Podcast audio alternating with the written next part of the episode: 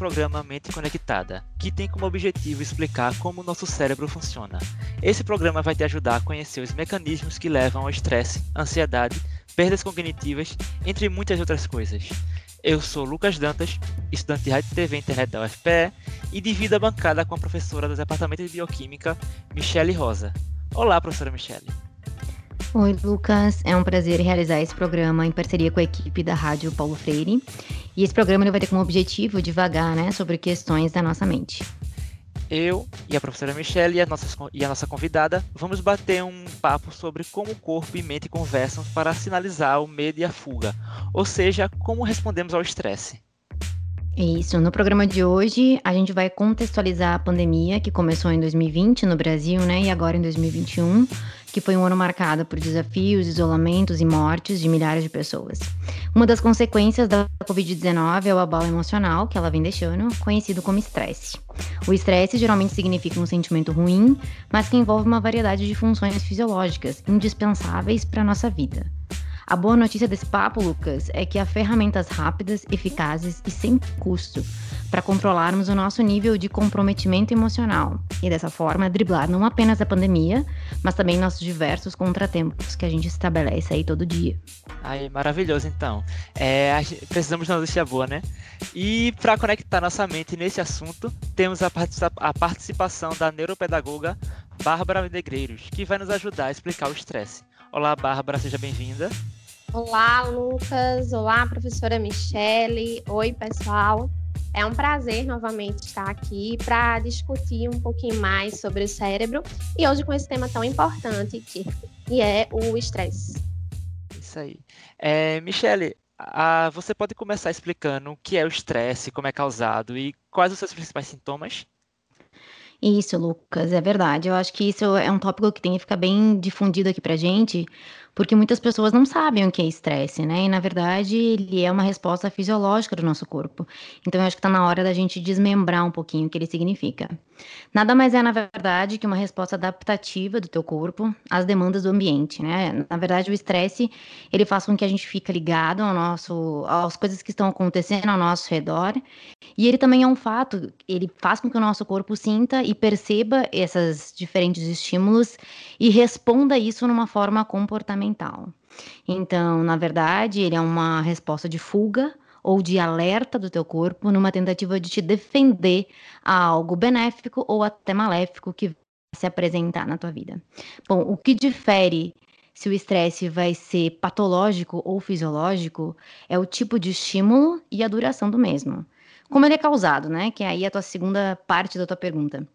Bom, na verdade, ele é causado por respostas do ambiente. A gente tem espalhado pelo nosso corpo, só para explicar para vocês, para quem não sabe, a gente tem espalhado pelo nosso corpo canais iônicos, moléculas proteicas que a gente chama de receptores. Esses receptores nada mais é do que sensores que recebem estímulos sensoriais, táteis, gustativos, olfativos, emocionais ao nosso redor. A gente percebe essas variações ambientais devido a esses receptores, ou seja, tudo que não é percebido pelo teu corpo é invisível para o ser humano. A gente está sempre trocando essas informações com o meio. E lembra aquilo que eu mencionei no último programa? Se não tivéssemos esses sensores de cores, cheiro, som, nada iria existir ao nosso redor. É o nosso cérebro que torna tudo isso real. É com essa ligação desses receptores, mandando uma mensagem para o cérebro e ele transmitindo isso na forma de cor, de tato, de paladar ou o que vocês possam imaginar. Acontece que quando esses receptores recebem um estímulo, ele ativa cascatas no teu corpo, nervos, neurônios se comunicam e leva essa informação para o sistema nervoso central.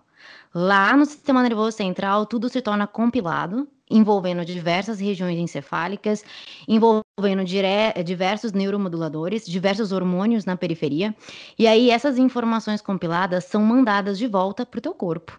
E essa resposta que teu corpo recebe do cérebro é o que a gente vai ter aí como a nossa resposta ao estresse. Qual que é essa resposta? Resposta de medo. Teu coração bate mais acelerado, a tua respiração fica mais ofegante, tu tem sudorese, tremores, a tua glicose aumenta na corrente sanguínea, a gente tem a contração da bexiga, boca seca, enfim, aquilo que todos já presenciamos uma vez na vida. Aquela resposta ao trabalho da faculdade, ao trânsito exacerbado, a uma entrevista de emprego, a, uma, um recebimento de uma nota, a um encontro. Isso é o estresse. É uma resposta fisiológica do teu corpo a um estímulo que pode ser estressor ou não. E aí a gravidade dessa resposta, o quanto o teu corpo vai responder a ela, é o que torna ele patogênico. Ah, então eu fiquei curioso sobre o que a senhora falou agora no começo, sobre como é um mecanismo mais ou menos de defesa. Então quer dizer que há benefícios promovidos pelo estresse nas pessoas? Então, isso. E, se, e isso quer dizer que quando ele que se torna um problema emocional e físico? É, perfeito. Bom, então, é, Lucas, o que, que acontece aqui? O estresse envolve uma fase inicial que, que, coloca teu corpo nesse estado de alerta, né? Seguido por uma fase fisiológica, onde teu corpo prepara elementos para tua fuga, para tua luta de algo ou alguém. Por exemplo, o que, que a gente tem agora? A gente tem esse novo coronavírus aí, o agente etiológico da Covid-19. As pessoas que já entraram em contato com o novo coronavírus, eles desenvolvem um estresse fisiológico agudo como primeira resposta. O que, que isso acontece? Isso faz com que o teu corpo prepare mecanismos de defesa para expulsar o vírus do corpo. As pessoas assintomáticas que tiveram sintomas leves conseguiram, com a resposta do estresse, juntando com o teu sistema imunológico, responder ao vírus e expulsar do teu corpo. Ou seja, ajudou a minimizar os sintomas da Covid-19 é algo necessário, é algo indispensável para a nossa sobrevivência. O sistema nervoso central ele sente esses estímulos e começa a atuar em defesa do teu corpo. Então, esse órgão maravilhoso que conecta corpo e mente, que a gente chama de sistema nervoso central, né? Um sistema que é o encéfalo, ele induz a liberação de neuromoduladores, por exemplo, a noradrenalina, no sistema nervoso central e adrenalina lá no sistema nervoso periférico ou no teu corpo.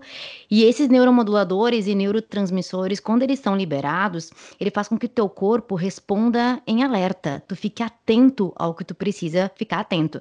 Por exemplo, se tem um ladrão, tu consegue responder correndo. Se tem um cachorro que vai te morder, tu consegue correr para evitar que ocorra esse acidente. Dessa forma, né, tu desenvolve mecanismos para te defender e para te alertar das respostas do mundo.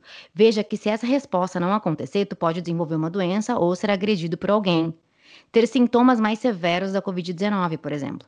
Então, é primordial a nossa forma inicial de combater infecções virais, por exemplo. E essa nossa forma inicial é o estresse. Qual é o problema, Lucas? O problema é quando isso se torna crônico quando estimulamos consecutivas, consecutivas vezes esses sistemas, quando a resposta se torna patológica, quando não sabemos como controlar. E como, não sabemos controlar o nosso próprio corpo, que é o que realmente acontece na maioria das vezes, né? No próximo programa, quando a gente for falar de ansiedade, isso vai ficar mais claro. Mas essas respostas crônicas do estresse é o que vai levar às doenças psicológicas, ansiedade, depressão e transtornos de humor de uma forma geral tá? Quando o estímulo crônico do estresse se torna patogênico, aí sim, pelo trabalho excessivo, por uma doença, por brigas familiares, aí a gente tem é, essa estímulo exagerado da resposta, conexão com o corpo, receptor, sistema nervoso central, neuromodulador, essa resposta que é gerada para isso, aí sim, isso gera doença. Então, o estresse crônico, ele é patológico e isso deve ser controlável. Já o estresse agudo, a gente tem que controlar para ele não virar crônico, mas ele é essencial para a nossa sobrevivência. Tô entendendo. É, uma pergunta para Bárbara agora. É, eu fiquei meio curioso para saber quais partes do cérebro funcionam e quais partes do cérebro controlam essa resposta, uma vez que a gente ativa ela como um mecanismo de alerta do corpo para a própria defesa, mas também ela leva para respostas como medo e esse tipo. Então, Bárbara, como, quais partes do cérebro controlam essa resposta? Então, Lucas, como a professora Michele falou, né, o estresse ele é uma resposta. E aí, quando a gente é exposto ao agente estressor, a gente vai ativar áreas do cérebro e também do nosso sistema endócrino. Então, o que, que acontece? No cérebro é ativado o hipotálamo e a pituitária, e no nosso sistema endócrino, as glândulas adrenais, que ficam na parte superior dos rins. Então, esse circuitozinho é conhecido como eixo HPA, e é ele que vai é, permitir que seja produzido e liberado na corrente sanguínea o cortisol, que é o conhecido hormônio do estresse. Quando a gente tem também as respostas de medo, as respostas emocionais envolvidas, vai ser ativada no cérebro uma área que é conhecida como sistema límbico, que é um conjunto de estruturas que estão ligadas à, memó à memória e também à emoção.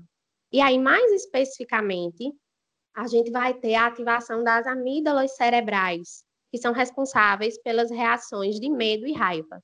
Então, por exemplo, quando nós somos submetidos a um estímulo de medo, a algo de medo, então nosso lobo occipital, que está na parte posterior do cérebro, capta essa ameaça e ele manda duas mensagens distintas. Uma que vai para a amígdala e outra que vai para a parte da frente do cérebro, que é conhecida como córtex pré-frontal. Então, o que é que a amígdala vai fazer? Ela vai mandar uma mensagem para as nossas glândulas adrenais e elas vão é, permitir a reação física ao medo, liberando a produção de noradrenalina, como a professora Michele falou, e também a liberação do cortisol. Então, isso vai fazer com que o coração acelere, a pele fique arrepiada, e a gente tem essa resposta de luta e fuga. Já a mensagem que vai para o córtex pré-frontal permite que a gente faça o julgamento do medo, porque essa área do nosso cérebro é responsável pela tomada de decisão, pelo planejamento, pelo julgamento. Então, a gente vai atribuir significado ao medo e vai ser associado também com a questão das memórias, né, que estão lá dentro do nosso sistema límbico. E aí a gente vai ou minimizar a ameaça, então a gente vai enfrentar, ou a gente maximiza e tem um comportamento de fuga. Então isso é mais ou menos quando você tem um em algum momento com bastante medo, isso é o que justifica, tipo, você ter aqueles reflexos involuntários, né? Tipo, você correr, conseguir correr quando tá mais rápido, quando tá com muito medo, essas coisas, né? Exatamente, Lucas. É, é interessante eu pegar esse gancho da, da Bárbara, porque a gente consegue perceber agora a complexidade do sistema nervoso central, né? Ele é tão lindo, mas ele é muito complexo recém agora começando a ser mais estudado e desvendado aí. Mas essa comunicação que Bárbara falou, como o sistema límbico e córtex pré-frontal, que é a nossa tomada de decisão, que é o que nos faz querer agir de alguma forma, e conectado com as nossas emoções, né? Se eu tô triste, se eu tô feliz, qual foi a resposta, resposta de medo, resposta de alerta, resposta de estímulo aversivo ou de uma felicidade só, essa comunicação no teu cérebro ela é constante. E essa mensagem é tão rápida e é isso que gera esse estímulo que tu estás comentando aí. Tu mal recebe uma faca na tua mão, tu mal vê alguém pulando na tua janela, tu mal vê um carro batendo no teu, tu mal vê a tua nota e essa resposta ela já tá é, desenvolvida no teu corpo. E aí é bem fácil visualizar, né? Pelos teus batimentos cardíacos, pela tua sudorese e pelo teu medo e pela tua vontade de sair correndo daquele instante. Eu, eu sempre digo em aula, né, para os meus alunos que quando uma professora pede um trabalho, ou quando os professores pedem as provas para os alunos, isso na verdade é para ativar o corpo dele, é para ativar o cérebro dele a responder com aquilo ali. Ele precisa ter esse estímulo, ele precisa mandar essa resposta para ele saber dominar suas funções, para ele saber dominar o seu comportamento. E é só entendendo como o nosso corpo funciona que a gente consegue dominar o nosso comportamento, a nossa saúde mental e como o nosso cérebro manda resposta para a periferia. Então, pronto. É, então, eu fiquei com mais uma dúvida aqui, só rapidinha. É, a gente entendeu que o sistema nervoso central consolida essas informações e manda novamente para o corpo para a gente ter essa resposta de fuga. Então, é, pode ser para a Bárbara essa pergunta. É, como é que ocorre o controle dessa resposta para não ser sempre negativa ou exagerada no corpo? Tipo, como é que a gente controla o estresse para gente não, o estresse da gente não ser tão, tão agressivo e a gente acaba passando, passando, sofrendo com esse estresse? Então, Lucas, o nosso corpo ele tem o que a gente chama de controle homeostático na resposta ao estresse. Ou seja, o nosso corpo ele tem mecanismos para lidar com esse agente estressor de forma a restaurar a homeostase, que é o equilíbrio. Então, o que é que acontece? Primeiro, a gente entra em estado de alarme ou alerta.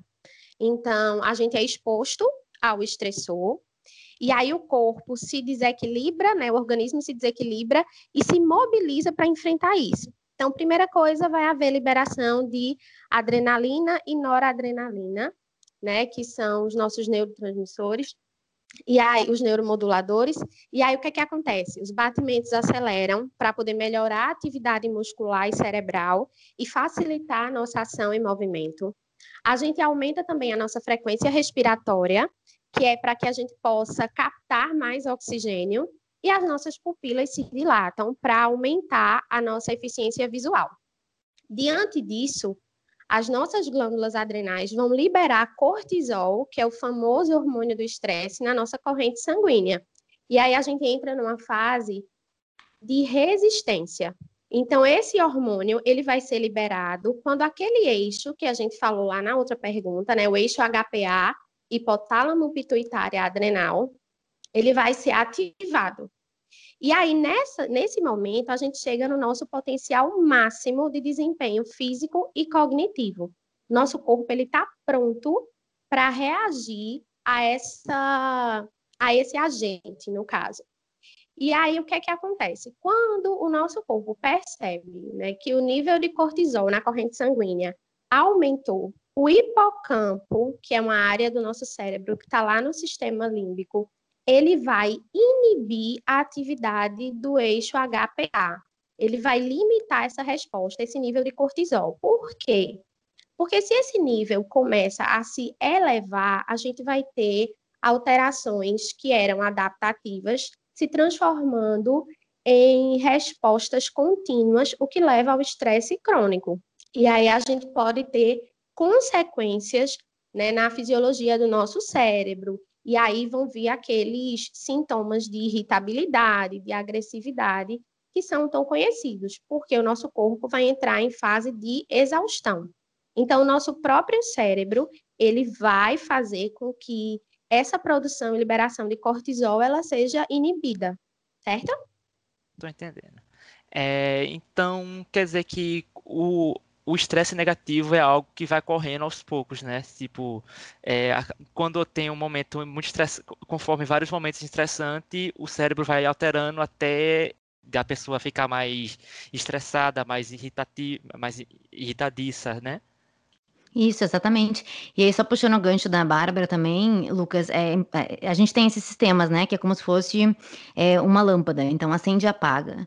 Quem acende o nosso corpo é o sistema nervoso autônomo simpático, que é coordenado pela noradrenalina, que a gente mencionou, e o nosso sistema de descanso, né? De combater aquele estágio de alerta muito, muito ativado, que é o nosso sistema autônomo parasimpático. Então, eles têm que é coordenado pela acetilcolina, um outro neuromodulador. Então, eles são ah, ah, sistemas antagônicos. Quando a gente está muito alerta, se ativa o parasimpático para diminuir esse estado de alerta. Quando a gente está muito apagadinho, a gente acorda um pouquinho o nosso corpo, liberando adrenalina para manter a homeostase, para manter o dinamismo na nossa comunicação. Isso é essencial para a nossa para nossa resistência corporal e mental. Então vocês imaginem que quando a gente tem essa liberação dos estímulos de estresse, para que isso não se torne crônico, a acetilcolina vai lá, é liberada e consegue equilibrar esse sistema. Então é como se fosse é, um, uma luz, né? Acende, apaga, acende, apaga, para controlar o teu corpo e deixar ele na homeostase que ele tem que ter para te responder, para te defender do que tem que defender, mas ao mesmo tempo garantir que tu não fique doente dessa defesa. Então isso é lindo, né? A gente consegue estar tá sempre jogando com esses sistemas, ambos estão no coração, ambos estão no pulmão, um aumenta os batimentos cardíacos, no caso simpático, o outro diminui com acetilcolina, um aumenta o fluxo respiratório com adrenalina, o outro diminui com acetilcolina, e dessa forma a gente mantém fisiologicamente o estímulo de estresse. É interessante.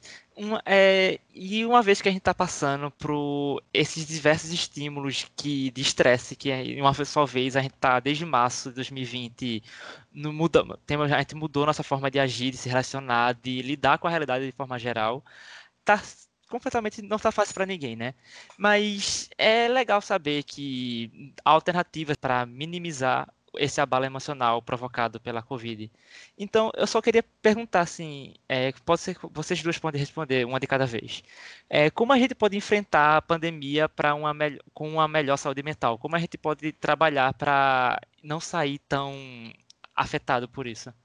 Isso. É, bom, eu vou comentar aqui, depois a Bárbara me complementa, se ela quiser. Agora, é, é, esse é um ponto importantíssimo, porque eu acho que é assim que a gente pode ajudar vocês mais a driblar a Covid-19 da melhor forma possível.